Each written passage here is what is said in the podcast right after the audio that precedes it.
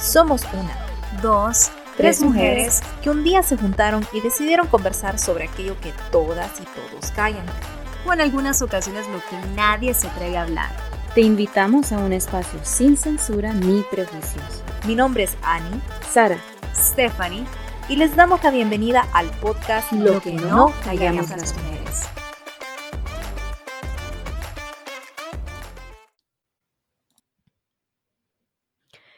Hablemos sobre la tan codiciada farándula. Estas personas que de alguna manera u otra son idealizadas eh, por sus estilos de vida, su físico, su talento o sus personalidades inclusive, ¿verdad? Más que todo han salido mucho a la luz en las redes sociales últimamente. Y, y mi pregunta para abrir el micrófono el día de hoy es cómo se sienten sobre aquellos y aquellas que son realmente fanáticos, con todo y el peso de la palabra, de los famosos y famosas. ¿Ustedes sienten ese fanatismo o tal vez ese eh, sentir de que esta persona es mi ídola, mi ídolo, por alguna figura pública? Hmm, mira, yo me considero alguien que no, no se impresiona fácilmente. Eso quiere decir de que... Oh, chica. de que... Eso quiere decir... Cabal, sí. A mí me han encantado, tengo mis artistas favoritos, he ido a conciertos, pero siento yo que como yo miraba los conciertos en, en el colegio, a como los miraba en la U, a como lo veo ahora, es muy diferente no es que en el, en, el colegio no los idolatraba, ¿verdad? O era, ay, aquello tipo los Beatles, ¿verdad? Que la gente hasta se comía, lo, se comía la grama del estadio, no. Pero, pero... Los pañuelos no, Ay, cabal. Pero no juzgo a las personas que son súper fanáticas de algo, porque creo yo que cada persona tiene eh, o necesita algo del cual sujetarse. ¿verdad? Entonces, para alguien que es, eh, y esto puede ocurrir también en religión, pero no me voy a meter a eso, ¿verdad? Súper fanatismo, pero hay personas que su artista lo respetan y lo admiran tanto que se convierte en ese fanatismo. Entonces, en mi caso, yo respeto, yo admiro muchos, a, muchos artistas, eh, ya sean cantantes o de la farándula, eh, y los admiro por su, por su perseverancia, por su resiliencia, por, por, por todo el empuje que dan para mantener una imagen y sobresalir en lo que hacen. Eh, pero no siento ninguna, nada negativo contra personas que sí son fanáticas de algún artista o de la farándula. Mm, por eso mismo, de que no me impresionó tan fácilmente. Em, para mí no todo lo que brilla es oro, entonces cuando, cuando arman shows, mm. cuando algo súper, súper flashy, no me hace, ¿verdad? Pero si hay alguien que le mm. atrae eso flashy, pues hay a ellos, porque creo yo que si el ser humano tiende a necesitar algo de donde agarrarse o sujetarse o elevarse, ¿no? Sara, ¿nos puedes dar como algún ejemplo de, para saber cuál es el talento que como que te, que te, que te captiva? Cautiva. Cautiva, captiva. Sí. ya te capturaron. Mira, em, yo, yo escuchaba cuando no era mucho, hubo como, como un gap en, en, mi vida, ¿verdad? Pero de, de todo el mundo alrededor, pero cuando ya regresé a la tierra, por así decirlo, era como todo el mundo aquí donde estoy hablando de Taylor Swift. Y era Taylor Swift y yo decía, bueno, ¿cuál es la bulla de esta chava? ¿Cuál es la bulla? Y de repente no tenía nada que hacer una noche. A mí me encanta tener como programas o series de, de fondo, le llamo yo, ¿verdad? Que solo necesito el ruido, pero que no necesariamente tengo que estar poniendo atención. Entonces yo dije en Netflix, mire yo el, documental, uno de los documentales de Taylor Swift. Yo dije, ven, me voy a sentar. Y empecé a ver el punto de vista de ella, de su carrera, de cómo la trataban, yo sin tener contexto absoluto. Y empecé a aprender de, de, su éxito, de dónde venía, de cómo fue creciendo, del boom que ha tenido o tuvo. Entonces, ahí me tiene, di que tiene y me di cuenta yo, ok, me encanta esta chava porque no se ha dejado opacar, a pesar de todo lo, de, todo lo que le han tirado a ella, no se ha dejado opacar y simplemente sigue siendo ella, siempre eh, va como su calidad va mejorando año con año, con año, con año, se va refinando y me encanta su resiliencia en el aspecto de Taylor Swift. Luego tenemos, en, cuanto a cantantes, tenemos Adele. ¿Verdad? Adele es otra. O sea, su perseverancia, su letra, su...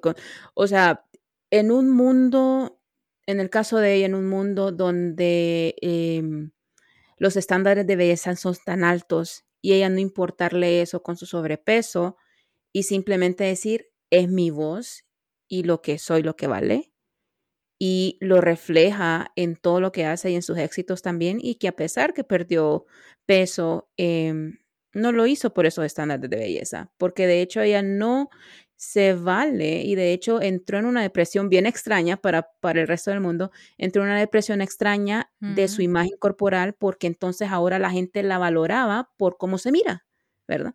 Entonces, en el caso de Adele me encanta porque igual la resiliencia, lo que ha pasado con el divorcio y demás en su vida personal, no le ha opacado su éxito y dice, este es quien soy, así canto y así voy a seguir cantando y mostrándome al mundo. Entonces, creo yo que los elementos que me impresionan, por así decirlo, es la resiliencia, eh, que, el, que no se olvidan de dónde vienen la mayoría y vemos que cuando se olvidan de dónde vienen, entonces viene la decadencia de su imagen y de la farándula.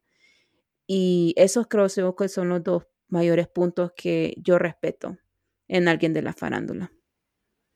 Yo creo que pocos piensan como Sara. o sea, si la gente realmente pensara así y, tuviera como eh, ser follower de esa manera, ¿no? Porque la admiro, porque en el fondo lo que tú estás transmitiendo es decir, admiro a esta persona y por eso la sigo. Y ahí comparto mucho lo que, lo que mencionaba Sara. Mi, mi Instagram lo he hecho tan hermético, honestamente, eh, al punto en que tengo como dos tipos de followers o perdón, mejor dicho, tengo dos tipos de following, a quién sigo, o sea, a quién sigo que quiero ver en mi feed constantemente porque me motiva, porque me impulsa, porque me identifico con las historias, me identifico con un poco con ese contenido orgánico que menciona Sara, eh, eh, pero en el contenido real, ¿no? Crudo, eh, de lo que transitamos las mujeres, por ejemplo, que es uno de mis contenidos favoritos. Entonces sigo mucho esa línea en mi feed pero también he pecado, y no digo pecado, pero también tengo mi otro following, que es no las sigo, pero sí están en mi, en mi historial. Entonces, en mi historial, claro que tengo a Kim Kardashian, tengo a influencers y a blogueros, porque me gusta, me gusta ver em, qué contenido comparten, cómo se ven, pero yo lo veo desde un enfoque como, ¿qué puedo aprender de esta persona? Eh, que no me interesa como su daily post, sino que me gusta verlo como al final de la noche para entretenerme en algo em, y hacer esa, ese barrido, le digo yo, esa cosa que sí me interesa y aquella cosa que no me suma, ¿verdad? Y mm, siendo una, una, una, página muy bonita de psicólogo, creo que es em, ahorita ansiedad, por ejemplo, me gusta mucho esa, esa cuenta.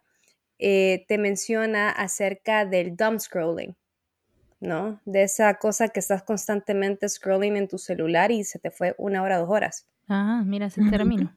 Sí, y al final dice la chica, dice la psicóloga, ok, lo que, lo que tú te alimentas, acuérdate que hay varias fuentes de, de nutrición, por así decirlo, no solo la, alimentación, tu comida, sino lo que tú ves, lo que tú escuchas, lo que tú observas, la música que escuchas, los artistas que sigues, los contenidos que observas. Y si hay algo que a ti te generó tristeza, eh, depresión o un síntoma, eh, un efecto depresivo, un efecto de tristeza o de desconfianza o de autosabotaje, para para Y, cancelado.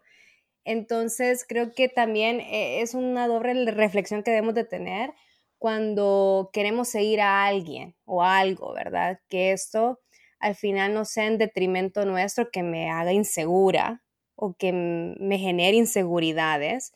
Mejor, mejor lo cancelo y, y mejor me apropio de aquel contenido que resuena conmigo y de aquel contenido que me haga sentir bien, que no caigamos en la positividad, ¿verdad? En esa toxicidad de que todo se puede en esta vida y tú eres chingonísima y nada te va a detener, no, pero sí buscar ese contenido.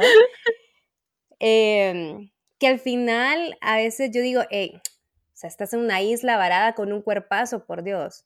No solo veo eso, veo mujer chingona que se esforzó muchísimo para tener esos bienes materiales o cuando ves ese video a Esther que me encantan de cómo las chicas se visten o cómo cocinan o cómo tienen su habitación y, vos decís, ay, yo quiero eso. Pues en el fondo, me digo, o sea, hay una superproducción detrás. El trabajo detrás. Exacto. Número uno, hay una mega producción atrás, que eso no es real, ¿va? Eso está mega guionizado. Pero también miro, me gusta ese estilo me gustan estos productos, ah, me gusta esta moda, ah, me gusta cómo se expresa esta chava o este chavo, ah, me gusta lo que, lo que menciona esta persona. Entonces yo siempre veo eh, la farándula en ese sentido como una fuente de inspiración, siempre y cuando no caigamos en, en menospreciar, por un lado, a las otras personas o causar ese bullying, ¿verdad? Ese acoso Em, interno que a veces se da en las redes sociales y que las personas se prestan de una manera bien estúpida, honestamente, que como los seguidores, ¿verdad? Que los seguidores de, del bando A y los seguidores del bando B y se echan madres. O sea, eso, eso es parte, creo que, de una sociedad.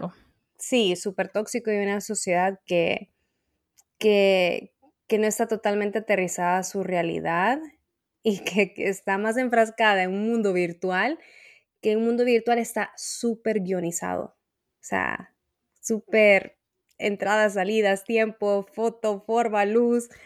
Entonces hay que saber cómo que separar esas cosas. Pero, o sea, si tú me hablas de farándula, pues sí, a mis, qué sé yo, a mis 13 años, adolescente, o sea, fanática de Twilight, ¿va? Fanática. Yo me moría por, me moría por, por ¿Qué timeras? ¿Qué timeras? ¿Team Jacob o Team Edward? Team Edward, yo Team Edward. Ah, yo era Team Jacob. yo solo me reía de ver el show. Literal, ahorita. Miren, yo todavía las sigo viendo. A veces me pegan ganas y las miro todas corridas. Idolatramos esas cosas, pero a medida vas creciendo, pues también em, vas obteniendo nuevos intereses y vas como que mm, de una manera u otra muy interesante vas aprendiendo a desarticular la información y qué información te conviene y qué información simplemente la, la desechas, la tiras porque no funciona, no sirve y eso solo es un clickbait, por así decirlo. Bueno, ustedes lo dijeron casi que todo. Eh, y, y, lo que voy a hablar solamente va a ser un complemento a esto. Para empezar, es como esos ejemplos, ¿verdad? Los ejemplos que dimos. Uno, Taylor Swift, hemos visto cómo ha, pues, hecho tanto rebombe ahorita con su tour y con todas sus eras y cómo ha traspasado esos números. Eh, más nos vamos un poquito más al pasado, Michael Jackson, eh, personas que realmente se miraba ese fanatismo, ese idolatría, ¿verdad? Eh, Queen, digamos Freddie Mercury, y ya mencionaste también ahora contemporáneamente, Steph, las Kardashian, la Jenner, que para mí, ah, me cuesta un poquito ahí ver como ese, ese tipo de personas siendo famosas. Eh, digamos, ahora, más que todos los TikTokers también ahora, ¿verdad? Vemos cómo los TikTokers se han vuelto tan populares, tan famosos, que ahora son figuras públicas más allá de solamente el, talento, más, más allá creo yo sería la, la la, como la producción, ¿verdad? La producción, el ponerte ahí, el ser vulnerable en la red social es lo que ha vendido para esas personas y otras que sí hay un talento por detrás, un poquito más como, digamos, maquillaje, eh, canto, etcétera, etcétera, esa creatividad, exacto. Y pues, hablando de eso, también hay otro tipo de famosos o de farándula, diría yo, que son la alta sociedad. Y sí quería meter esto ah, porque muchas personas, y eh, lo podemos ver en revistas locales, que están como, bueno, esta frase famosa que ha salido en Honduras, las señoras de las lomas, ¿verdad? El querer alcanzar, digamos, de repente ese estatus social, ese estatus físico o, o, pues estas marcas, como se visten, cómo hablan, mm. en los lugares que andan. y que también parece cae nombre dentro de novela. sí, parece nombre de novela, pero, pero es una realidad, ¿no? Y, más allá de como la burla, es ver cómo las personas se quieren identificar y quieren como compararse, ¿verdad? Eh, yo, por ejemplo, eh, hablando de como esta farándula, también aquí podemos incluir un poquito más eh, por mi lado ya como académico, ¿verdad? Sobresalientes, que también caen en esto como investigadores, ¿verdad? Yo, yo, yo es como esa admiración, ¿verdad? A María Lugones, Silvia Federici, todas esas mujeres que son investigadoras y sociales y feministas también, y ahí caigo yo también en, en como me meto en un hoyo, en un rabbit hole, ¿verdad? Que, no paro de ver como e, esto y leer. Entonces es como lo mismo en ese sentido, pero que quería mencionar algunas diferentes como categorías, por así decirlo, cantantes, actrices, etcétera, etcétera. Y ahí voy yo a el peligro. El peligro que existe entre el fanatismo y la idolatría y cómo esto puede provocar diferentes componentes que son peligrosos al final. Digamos, eh, tenemos fans que, o fanáticos que a la hora de de, como meterse, ¿verdad? Al rollo, terminan haciendo stalking, stalkeando, ¿verdad? Eh, tienen, eh, hemos tenido casos donde han sido provocadas muertes, ¿verdad? Violencia contra esos ídolos. Tenemos un montón de casos de estas personas famosas. Eh, caemos en las comparaciones, la comparación de mi vida, el estilo de vida, de mi cuerpo, de, cuerpo de la, de la, otra persona, ¿verdad? si yo tengo este alto estatus social, cómo lo puedo obtener, qué es lo que estoy dispuesto a sacrificar, modificaciones estéticas, ¿verdad? Esas imitaciones también. Y yo creo que ahí es cuando entra lo tóxico. Eh, y pues a eso puedo agregar también lo del capitalismo, ¿verdad? O sea, todo ese marketing que te consume, esas tendencias también occidentales en cuanto a qué es lo famoso, qué es lo que vale más allá en el talento, ¿verdad? En comparación a muchas otras personas que son talentosas también que no tienen como el mismo nivel de admiración. Mm. Entonces, es como, ¿qué es lo que vale más para nosotros en la sociedad? Yo creo que es algo que tenemos que ser bien críticos al respecto. Eh, y, ahí es cuando yo digo, ok, dijiste una palabra clave, Sara, admiración. Entonces, yo creo que ese, ese contraste, ¿verdad? Fanatismo versus admiración. Creo que es una palabra más apropiada. ¿A qué persona admiras? ¿Y cuál es esa línea que define entre soy un fanático o, eh, eh, no sé, idólatra, también como admiración y, que esta persona me causa inspiración. Y admiración, pues, puede llevar a muchas cosas buenas, ¿verdad? Perseguir, perseguir, los mismos objetivos, como decíamos, esa inspiración que te da para seguir tus metas, tus sueños, para, sí, de repente, como decía Steph, eh, qué bonita se mira esa sala, qué bonita se mira ese estilo de vida, me gustaría tenerlo en algún momento, tal vez no como se pinta, ¿verdad? Se pinta en ese momento y todo el tiempo, pero sí es estilo, digamos. Entonces, mirarlo de, esa forma sana. Y claro, ¿verdad? Yo no estoy diciendo de que todo el tiempo ha sido así mi, punto de vista, porque evidentemente ya hablamos de la adolescencia y un poco de ese fanatismo. E igual yo recuerdo que yo estaba obsesionada con las revistas Tú. No sé si se recuerdan de esas revistas. Ay, yo me acuerdo. Me, encantaban. Era el Instagram de hace el Instagram, 15 años. Sí, correcto, correcto. Y tenías como, bueno, yo literal tenía el stack, o sea, tenía todas las revistas y las ponía mes, a, mes, y quería coleccionarlas, o sea, está mi hermana de testigo ahí y recortaba, ponía las caras de los artistas que me gustaban en la pared y hacía murales, o sea, son cosas, ¿verdad? Que también vienen, creo que yo en una parte viene de lo que miramos en otras películas y otras personas adolescentes hacer y querer hacerlo también, eh, obviamente, pero también viene de esa inmadurez, ese aprendizaje, ¿no? Y, dijiste algo de, la adolescencia hasta ahora y de las movies a, cómo lo interpretamos en, nuestras, en nuestra vida cotidiana. Y eso tiene que ver con el sistema de creencias, ¿verdad? Eh, la fuente de información que hemos tenido. Y yo solo quiero dejar un comentario que esto creo que ya revolucionó y reasignificó, no sé si esa es la palabra, lo redefinió lo que es valor de contenido. Yo creo que eso ha sido Selena Gómez. O sea, esa chava creo que es... es eh, sí, ¿verdad? No sé si es la número uno en Instagram, sigue siendo con la mayor cantidad de seguidores, pero qué nice que tu contenido sea constructivo, que tu contenido sea inspiracional, que, sea crudo, que sea revelador y, que rompa, que incomode, ¿me entendés? A lo que uno está acostumbrado a ver, porque, no sé, a mí me encanta su contenido en realidad y ha roto todos los esquemas. Em, que, han trascendido muchos artistas en, la, en, el pasado, inclusive esos artistas que tú mencionas en las revistas. Entonces yo creo que más Lina Gómez en, en, las redes sociales, porque al final hay que pensar, esa niña chiquita, que es una generación táctil, qué contenido o qué información ya le estamos inyectando en el cerebro. Entonces creo que también eso va también a la reflexión del, del episodio de hoy, ¿verdad? ¿Qué contenido eh, queremos ver hacia nosotros y qué contenido debería de ver la juventud, ¿no? Sí, cabal. también se me viene a la mente em, como la identidad de cada quien. Porque cuando mencionaste la alta sociedad, Ani, a mí solo se me viene a la mente porque conozco personas de allá y de acá que se valen mucho de que, ay, que conozco a fulana y conozco a fulano. Y yo digo, qué bien, pero ¿y? O sea, ¿qué, significa eso?